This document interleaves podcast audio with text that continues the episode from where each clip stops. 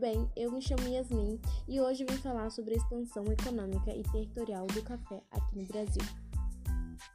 Então vamos começar. Inicialmente, o café foi cultivado na Baixada Fluminense e acabou se estendendo para o sul de Minas Gerais e para o Vale do Rio Paraíba. No Rio de Janeiro e em São Paulo, acompanhando o vale desse rio, é, região não muito distante do litoral, o café era transportado em lombo de mula pelo vale em direção aos pequenos portos do Rio de Janeiro e São Paulo. Depois disso, era exportado para fora do país. Com o passar do tempo, o café acabou crescendo. É, da região do Vale do Paraíba, ele passou a ser cultivado nas terras do oeste de São Paulo e norte do Paraná, beneficiadas ambas com a terra roxa é muito fértil para o plantio e também no sul e sudeste de Minas Gerais, do Espírito Santo e de Mato Grosso, esse processo ficou conhecido como interiorização do café.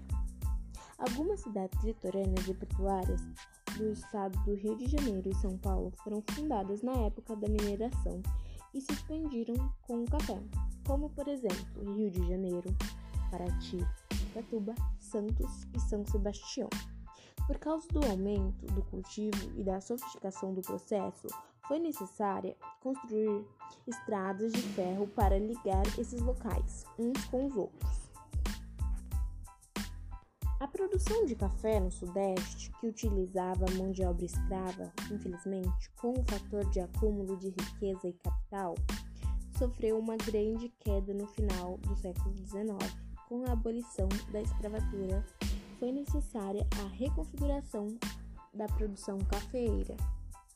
O fim da escravidão obrigou os grandes fazendeiros, principalmente os paulistas, é, mais conhecidos como barões do café, a incentivar a vinda dos imigrantes europeus para substituir a mão de obra escrava no cultivo do grão. E o dinheiro antes utilizado no comércio dos escravos foi transferido para investimentos em portos e ferrovias. As cidades começaram a crescer, em especial São Paulo, com a concentração de casórios sofisticados, estabelecimentos, bancos, entre outros. Uh, no início, então foi no início do século XX que a cidade de São Paulo passou a ser o centro econômico do nosso país.